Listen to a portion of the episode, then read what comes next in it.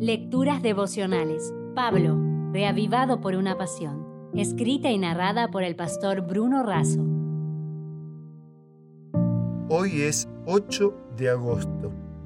Perros y lobos. En Filipenses 2.5 leemos, Haya pues en vosotros este sentir que hubo también en Cristo Jesús. Spurgeon cuenta que Melanchthon lloraba por las divisiones entre los protestantes y buscaba la unidad. Así enseñó la parábola de los lobos y los perros.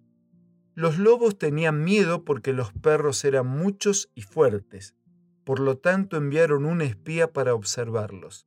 Al volver, el espía dijo, Es cierto que los perros son muchos, pero pocos son grandes y fuertes. La mayoría de ellos son perros pequeños que ladran fuerte pero no muerden. Sin embargo, hay algo extraño. Todos intentan morderse entre sí, y aunque nos odian, también se odian entre ellos mismos. Me entristece pensar que esta historia se repite en nuestros días.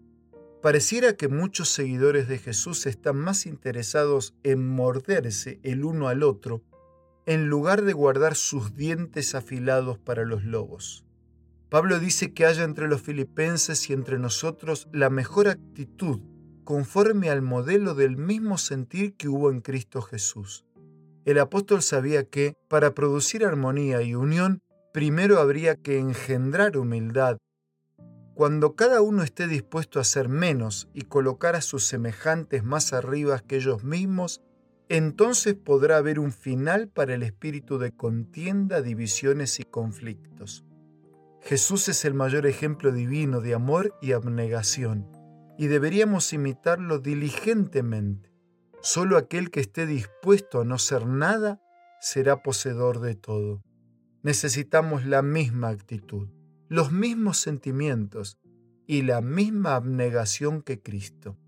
El amor y el sacrificio de Cristo son nuestro modelo y referencia de amor entre nosotros. Él era Dios por naturaleza y por esencia, diferente de Adán, que fue creado a la imagen de Dios. Pero no se aferró a eso, se despojó, se vació, dejó a un lado su trono, se encarnó en nuestra miseria, se rebajó voluntariamente, depuso su igualdad con el Padre, se limitó en el uso de sus poderes divinos y nunca los usó en favor de sí mismo. No solo se hizo hombre, sino también siervo, esclavo, asumió nuestra humanidad con todos sus dolores, se hizo obediente a su misión hasta soportar la peor humillación con la peor muerte, la cruz. Nuestra lucha no es contra nuestro hermano. El enemigo a quien más hemos de temer es el yo.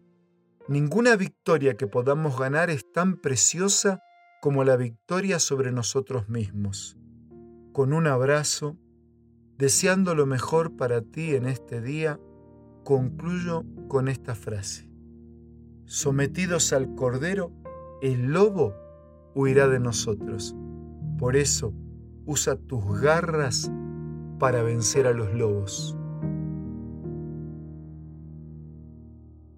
Si desea obtener más materiales como este, ingrese a editorialaces.com.